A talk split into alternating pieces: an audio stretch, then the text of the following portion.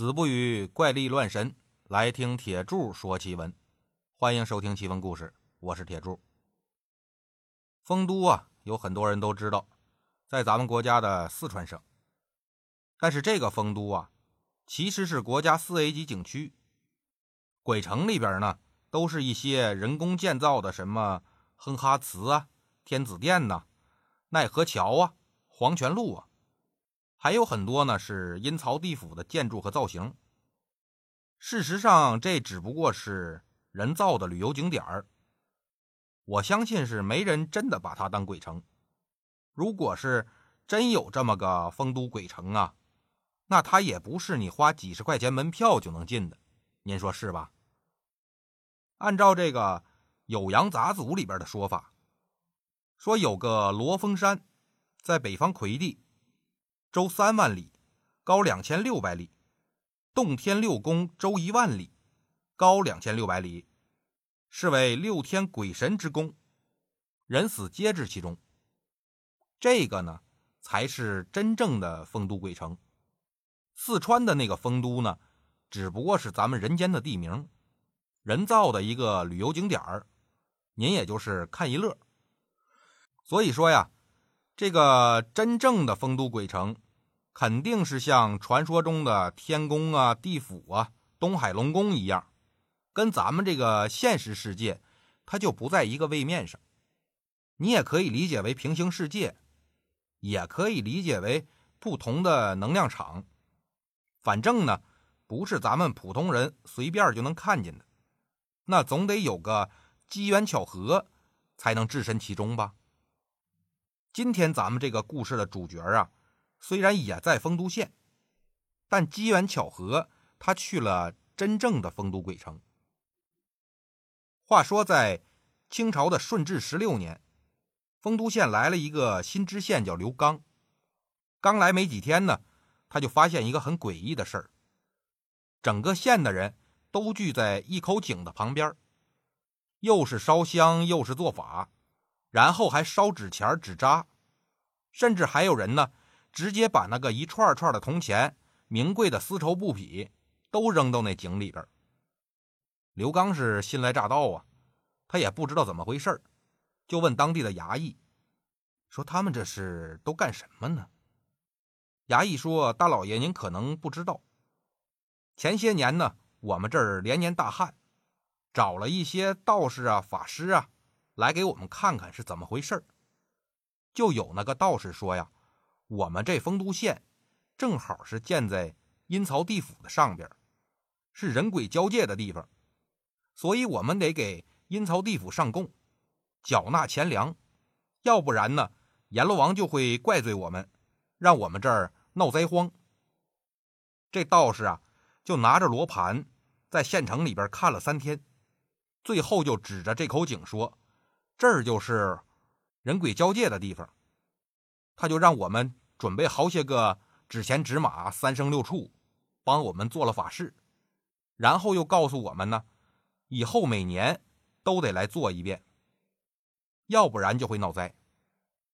法事做完之后呢，第二年还真是风调雨顺的，所以大家每年呢就都来这口井边祈福，来给阴曹地府纳贡。刘刚说：“照你们这个弄法，一年得花不少钱吧？”衙役说：“那可不，全县老百姓都得集资，一年怎么着也得花个三千两银子。”刘刚说：“花了那么多银子，我看这几年的年景不也不怎么样吗？”衙役说：“我们也是这么问老道的。老道说呢，你们这不是上供呢吗？要是不上供啊，肯定比现在还得惨。”刘刚就叹了口气。上任之前呢，他就知道丰都这几年又是水灾又是旱灾的。虽然说没有达到颗粒无收的地步吧，但收成的确是不好。朝廷为了体恤民情，就把这个税租都给他们免了。现在他们却花三千两银子在这儿做法事，这就有点瞎胡闹了。所以第二天，刘刚就在衙门口贴了个告示。说以后谁也不许摊派集资做法事，禁止在井边做祈福活动。老百姓一听就不干了。那道士都说了，不祈福就得闹灾呀！你这个知县，不是要断我们的活路吗？很多人就聚到衙门口，闹闹吵吵的说要见知县。刘刚说：“你们这么多人呢，吵吵嚷嚷的，我也不知道你们要说些个啥。你们派几个代表来谈。”那就有几个岁数大的老头进了衙门了，跟刘刚说：“这么多年呢，我们都是这么干。您一来就禁止了，万一明年闹灾，你可让我们怎么活？”刘刚说：“这灾你们不是一直都闹着呢吗？那还分什么今年和明年呢？”老头就说：“道士不都说了吗？要是不给地府纳贡啊？”那得闹得更狠呐！其实我们呢也不想花这个钱，但我们这是害怕呀。您要是能跟鬼神好好说说，只要他们同意不用我们纳贡了，我们就同意您这个禁令了。刘刚说：“你们在这儿鬼神鬼神的，那鬼神在哪儿呢？”老头就说了：“不就在那井底下吗？连着阴曹地府呢，傻子都知道啊。”进了阴曹地府，那还能出来吗？所以我们也没人敢去跟鬼神谈判呢。刘刚一想，我是父母官啊，这个为民请命的事儿，就算是回不来，那又能怎么着呢？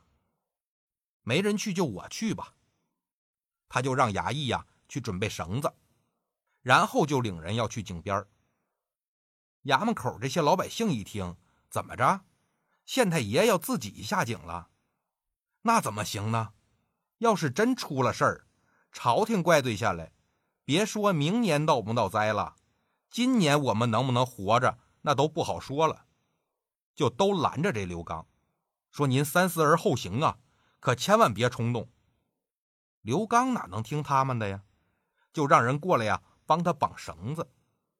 一个跟了他很多年的门客叫李申的。就过来帮忙，绑好之后呢，又拿了一条绳子绑自己身上了。刘刚就问他：“你这是干什么呀？”李申说：“我长这么大呀，还没见过鬼神长什么样呢，正好跟着大人一起去看看。”刘刚心里就明白，这李申呢是怕自己有危险，所以跟着自己一起去。就说：“那行吧。”两个人也好有个照应，也就同意了。就这样呢，李深在前，刘刚在后，俩人就依次下井了。约摸着是下了十来米深，俩人这脚就着地了。井底下黑咕隆咚的，什么也看不清。李深就把两个人身上的绳子解开，掏出来火折子，躲着绳子，把火折子吹亮。他就举着火折子原地转了一圈，想看看边上都有啥。一看，这井底儿还真挺大，能有个十来平方吧。心说这不就是个枯井吗？什么都没有啊。不过呢，昨天扔下来那些个东西啊，可是没了。就看见井壁上有个小门这门不大，半人来高，也就比狗洞大那么点儿。李深就拽了一下刘刚，说：“大人呐，那边呢，好像有个门但是太小了，怎么看也不像是给人走的。”刘刚说：“有门就能走啊，你管他是人还是狗啊？”俩人就奔着门走过去了。没想到呢，俩人越往前走，看着那门越大，也不知道是自己变小了。还是门变大了，反正是走到门前的时候，那个门已经都比他俩高出一个人去了。俩人也都挺奇怪，说这是个什么神奇的地方呢？但是，一想来都来了，不开开门看看也怪可惜的，就把这门啊给推开了。一看里边漆黑一片，李申就当先一步，举着火折子。抬脚就往里进，俩人刚进门，没走了两步，就听见后边的门呐，哐的一声，自己就关上了。紧接着呢，本来漆黑一片的前边，瞬间就天光大亮。那天响晴响晴的，俩人低头适应了一下光线，再抬头一看呢，只见前边是一片城墙宫殿。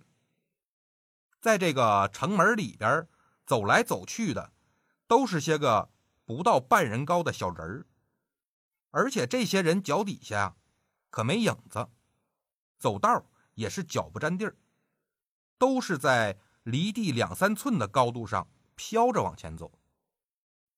刘刚和李申比这些小人儿高很多呀，的确是太显眼了。而且呢，刘刚是从衙门直接来的井边他还穿着官服呢。守门的阴兵用肚脐眼都能看出来他俩不对劲儿，就问刘刚：“大人，您是阳间的官你跑我们地府干什么来了？”刘刚这才确定，原来他们真是走到阴曹地府了。就跟那守门的阴兵说：“我来这儿呢，是想跟地府商量一下，看能不能免了阳间老百姓每年的纳贡。”阴兵一看，这官还是为民请命来的，这是个好官啊，就说：“那得跟我们阎王爷商量去。”说完呢，就领着他往城里边走。刘刚虽然是清朝的官但从他姓刘这一点上，您就知道。这是个血统纯正的汉族，他自然是知道阎王不止一个呀，一共是十个，也就是咱们常说的十殿阎罗，分别是一殿秦广王，二殿楚江王，三殿宋帝王，四殿武官王，五殿阎罗王，六殿汴城王，七殿泰山王，八殿士都王。九殿平等王，十殿转轮王。阎王跟阎王不一样，管的事儿也不一样，那性格就更不一样了。这刘刚呢，虽然一个都没见过吧，但是每个阎王的传说他总是知道的，就想着先问好了，一会儿见的是哪个阎王，省着呢打招呼的时候出错，让人家不高兴，那就不好谈了。所以他边走就边问这个领路的阴兵：“请问咱们一会儿要去见的是哪位阎王爷呀？”阴兵说：“是阎罗王。”哦，那太好了，刘刚这心里呀就有底儿了。为什么呢？因为在这第五殿的阎罗王啊，生前就是北宋大大的一个好官叫包拯、包青天。刘刚心说：“包阎王在阳间当官的时候，那就是爱民如子，嫉恶如仇啊！我这事儿呢，看来是好商量了。”他正在这儿低着头想呢，就听见有人说了一声：“到了。”抬头一看呢，自己正站在一座巍峨的宫殿前边。为什么说是巍峨呢？因为光上殿的这个台阶啊。怕是就得有九千九百九十九级呀，您就想想他得有多高吧。刘刚就擦了一把汗，这也太高了，爬上去我不得一天呐。看来阎王爷还真不是那么好见的。现在这么看呢，都不用他派那黑白无常来索命了，我去见他的半道上就得没命了。看来我是真回不去了。他就看着这台阶发呆，边上的阴兵就说：“大人，您干嘛呢？赶紧走啊！”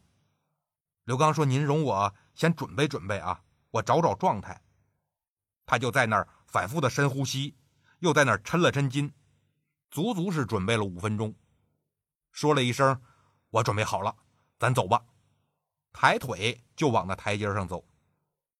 打刚才他在那儿又是深蹲又是压腿的。阴兵就觉着不对劲儿，一看他要上台阶儿，赶紧就拽了他一把，紧接着就哈哈大笑啊，差点给自己笑抽了。说：“大人呐，您理解错了，这台阶上面的大殿呢，那是森罗殿，是我们阎王爷审小鬼的地方。您现在还喘着气儿呢，没资格进去。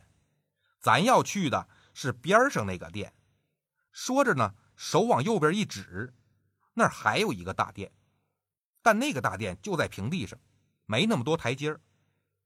阴兵说：“我还琢磨呢，再走两步就到了，您在这热身干嘛呀？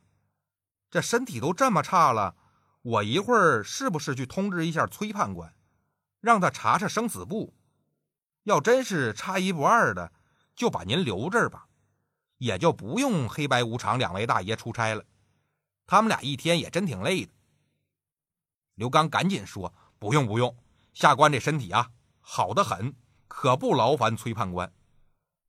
说完，就赶紧催着阴兵：“你去给我通报一声。”不一会儿呢，门里就走出一位来，但不是刚才那位阴兵。这一位呀，一身文官的打扮，胳肢窝底下夹着一本书，腰上呢别着一支大毛笔。别人那毛笔都是竹子笔杆的，他这个不一样，他这笔杆是生铁做的。黢黑黢黑的，已经磨得都包浆了。这人走到刘刚面前，先作了个揖：“哎呦，刘大人来了，崔珏有失远迎，请大人恕罪。”刘刚打一开始看见他出来呀，就觉着不对劲儿，浑身上下这又是毛笔又是书的，心说就这打扮，那阴兵不会真把崔判官给我找来了吧？一听这人说自己是崔珏，差点腿一软就坐地上，心说这个阴兵啊，太多管闲事了，怎么还真把执掌生死簿的崔判官给我找来了？这万一要是让崔判官给我留这儿，那我可怎么办呢？崔判官一看这刘刚状态不对呀，一想自己是掌生死簿的，他就明白了这刘刚是误会了，赶紧说啊，刘大人呐。您不用怕，崔某呢？刚才正在跟阎王爷商量事儿，听说您来了，阎王爷让我出来接您一下。听他这么一说呢，刘刚才算是回过神来，赶紧整理了一下，又跟崔珏作了个揖，然后跟着他就进了大殿。进去之后呢，就见大殿里面坐着一位戴平天冠的人，七十多岁，容貌端正严肃。正在那儿拿着个奏折看呢，有人可能会问了啊，这个平天冠是什么东西？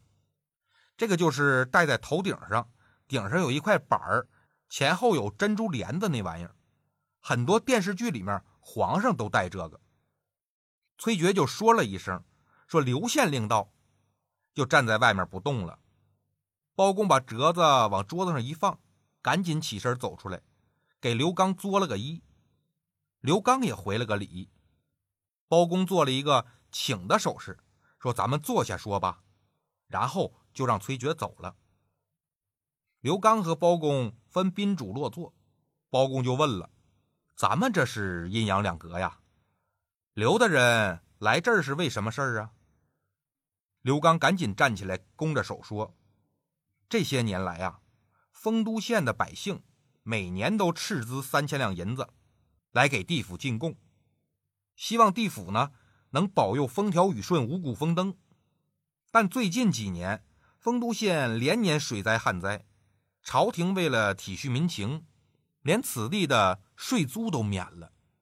但百姓对地府的进贡啊，却一直没有中断。也有那个不知理的人说，地府收了钱不办事儿，也没保佑咱们风调雨顺。所以下官这次冒死前来呢。是想跟包大人商量一下，一是怕大人在阳间的声誉受到影响，二呢，能不能请大人把进贡这事儿就给免了？包公就哈哈一笑，说：“刘大人，你这可就错怪本官了。一来呢，地府只管地府的事儿，风调雨顺那是天庭的事儿，不在我们这个职权范围内；二来呢。”自始至终，我们地府就没收过丰都县的钱，都是那些个妖僧恶道拿我们鬼神当借口，做法事骗钱呢。扔到井里的钱和东西啊，他们晚上就会偷偷派人拿走。我们鬼神和阳间是阴阳两隔，所以我们也没法告诉老百姓这是人家骗子的把戏。这么来讲呢，免除进贡这个事儿。还是刘大人在阳间做主吧。包公话还没说完呢，就见一道红光从天而降。包公起身就说：“哎呦，伏魔大帝来了，请刘大人呐先回避一下。”刘刚就跟李申退到了后堂。不一会儿呢，只见一个丹凤眼、卧蚕眉、红脸绿袍、长胡子的人从天上缓缓落在庭院里，正是关羽关云长。关公跟包公行了个礼。就进殿坐下说话了，不过两个人说话的内容啊，刘刚听不清楚。忽然关公就说话了：“包大人，您这里怎么会有活人的味儿呢？”包公就把刘刚的事儿跟关公说了。关公说：“这么讲，这个刘大人还真是一个好官啊，关某能否见上一面啊？”刘刚和李申呢，就毕恭毕敬的。出来拜见关公。关公这脸色十分温和呀，让他们俩坐下说话，详细的问了问杨坚的一些事儿，但是他可不提地府的事儿。李申虽然是刘刚的门客，但这人呢，他不是智囊，就是个帮着刘刚办案抓人的粗人，书读的也不多，也没经历过官场上的事儿，更没见过大官他看刘刚。跟关公聊得挺热乎，赶了个空呢，就赶紧问这个关公，说：“玄德公在哪儿啊？”玄德公就是刘备呀。关公跟刘刚谈的正起兴呢，听李申这么一问，唰一下把脸就撂下来了，红脸啊都快变成紫脸了，也不答话，气呼呼的站起来说了一声告辞，走出大殿，化作一道红光就飞走了。包公一看，关公这不是生气了吗？大惊失色呀，就对李申说：“完喽，完喽！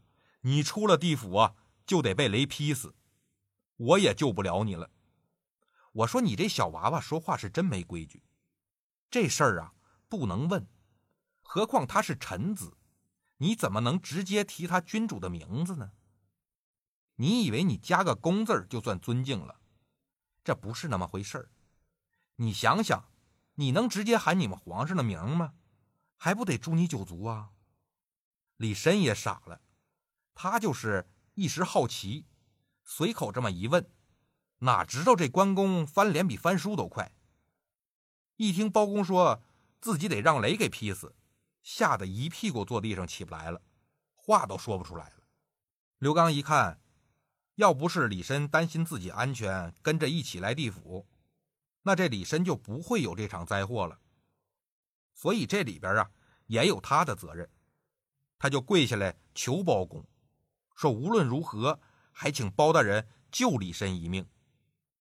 包公把刘刚搀扶起来说：“我是真没办法呀，我最多呢只能让他快点死，免得被雷劈了，烧得一干二净，最后连个全尸都剩不下。”说完呢，就从书架上。拿下来一个匣子，取出来一枚一尺见方的这么一个白玉的印章，让李深把衣服解开，然后在他后背上盖了一个印儿。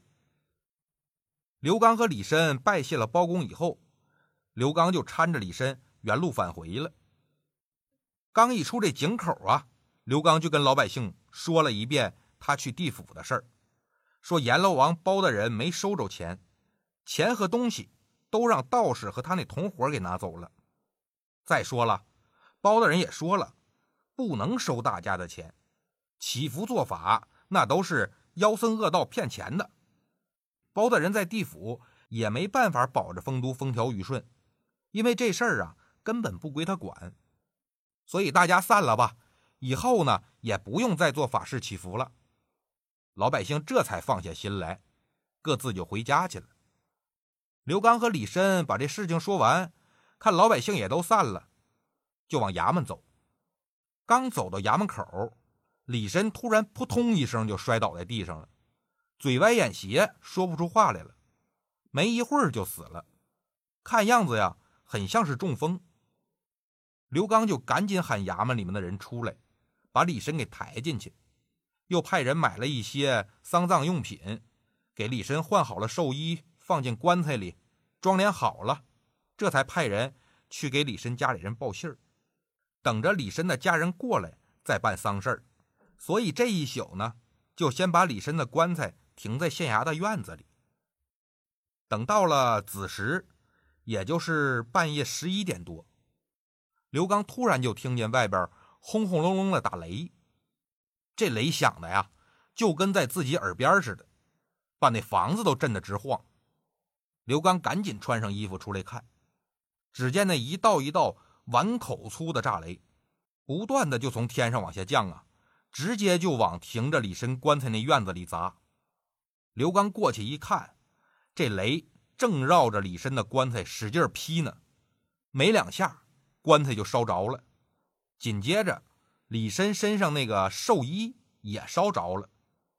刘刚倒是有心想去救火呀，但这雷一直不停啊，他也怕劈着自己，所以也不敢乱动。就看李申这棺材、寿衣。全烧干净了，那雷还是不停啊！接着往李申的尸身上面招呼，劈的他是飞起来落下去，再飞起来再落下去。这雷足足是劈了半个多小时才停。那棺材和寿衣早烧干净了。刘刚走过去一看，李申的尸体啊，黢黑黢黑的，但没烧焦，应该就是刚才棺材和衣服着火熏的。只有在后背上。让包公盖了章那个地方，寿衣完好无损，皮肤呢也一点没黑。刘刚这才知道什么叫做鬼神之力。好了，今天的故事呢就到这里了，我们下期再见。